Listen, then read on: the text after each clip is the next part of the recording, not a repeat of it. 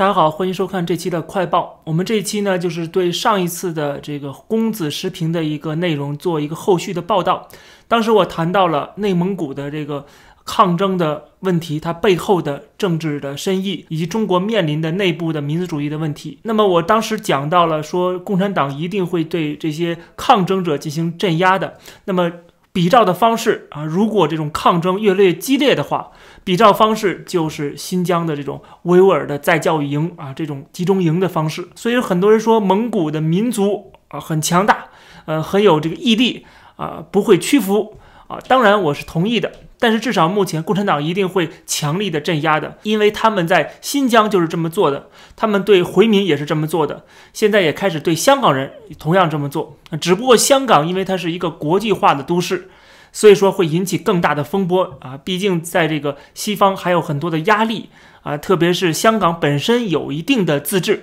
至少过去有一定自治，至少过去它曾经是英国的殖民地。但是内蒙古啊、新疆啊、青海啊。啊，云南啊，就这些地方啊，恐怕就没这么幸运了。我们果然看到的，在内蒙古通辽市的有上百名的学生家长被政府通缉。这些学生家长曾经参与过，比如说上街的抗议活动啊，还有就是有家长只是在校门口叫自己的学生的名字，就被警察抓走了，以这个寻衅滋事罪把他逮捕。我们看到公安部门发出了这个对一百二十九个人的通缉令。而且说提供线索的话，可以奖励人民币一千元，而且鼓励所有人投案自首，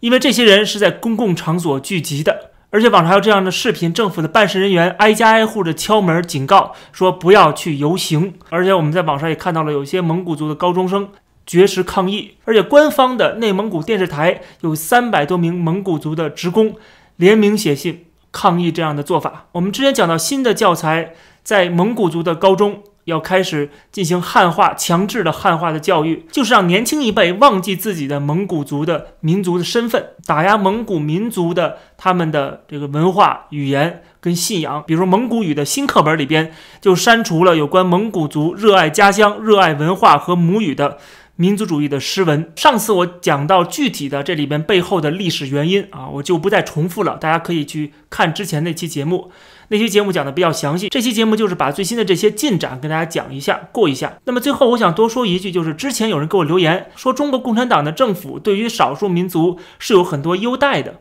啊，他觉得不应该有这些优待。实际上，这就是这个普通的汉族人、普通的韭菜跟这个执政的党，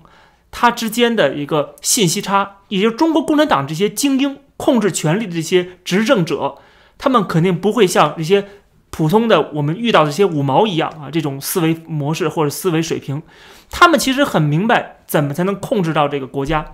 这就为什么共产党要在这些地方搞所谓的自治区，对吧？什么内蒙古自治区，什么广西壮族自治区，为什么有这些自治区而不是省呢？因为他们很清楚，他们继承的是中华民国，而中华民国本身是个空架子。我之前讲过了。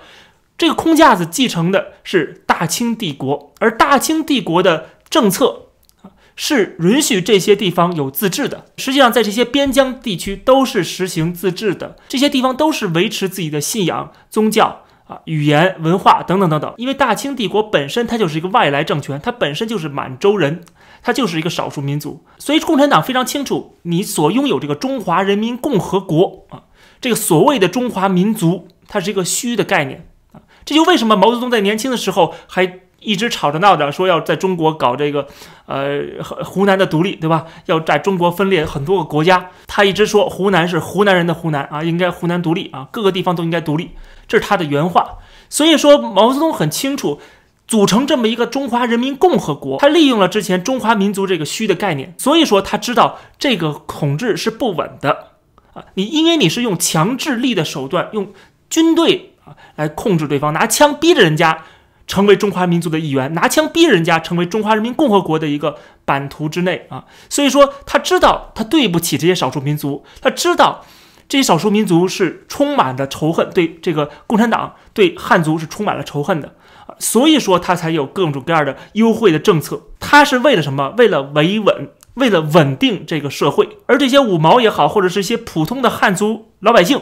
啊，觉得说，哎，怎么给这些少数民族这种优待呀？我们汉人是占大多数的，这个国家是汉人的天下，是汉人的国家，为什么给少数民族这些优惠呢？为什么高考要加分呢？就是为了维稳，这么很简单的一个道理啊！因为你不给他这个优惠，那你就应该让他独立啊，他就不应该是你的这个版图之内的一部分了。所以说，你其实给他的这些好处，他都会闹，他都会不满意。因为他们本身有自己的文化，因为他是本身有自己的一个民族的，他要建立自己的民族国家。而中华人民共和国并不是一个民族国家，它只是一个政治斗争的和战争的产物啊，临时产物而已。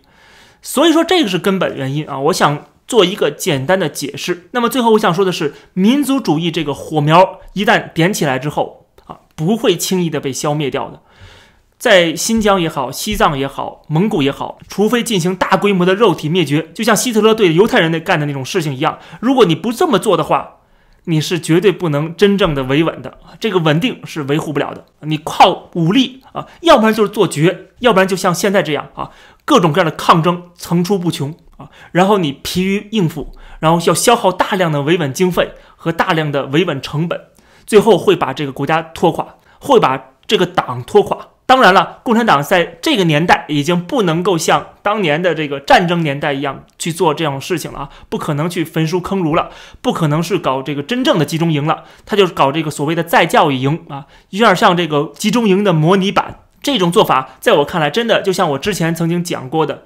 他就是为了。暂时的啊，能够控制一下局面啊，能够让这些人都进入这个再教育营啊，因为他的维稳经费不够了，他已经守不住了，所以要这通过这种方法来节省成本啊，这就正说明了他的这个控制力已经开始削弱了。集中营的出现，再教育营的出现，就意味着这个党已经快要垮台了。实际上，这是他最后的垂死挣扎。这期的节目就跟大家先聊到这儿，感谢大家收看，我们下期再见。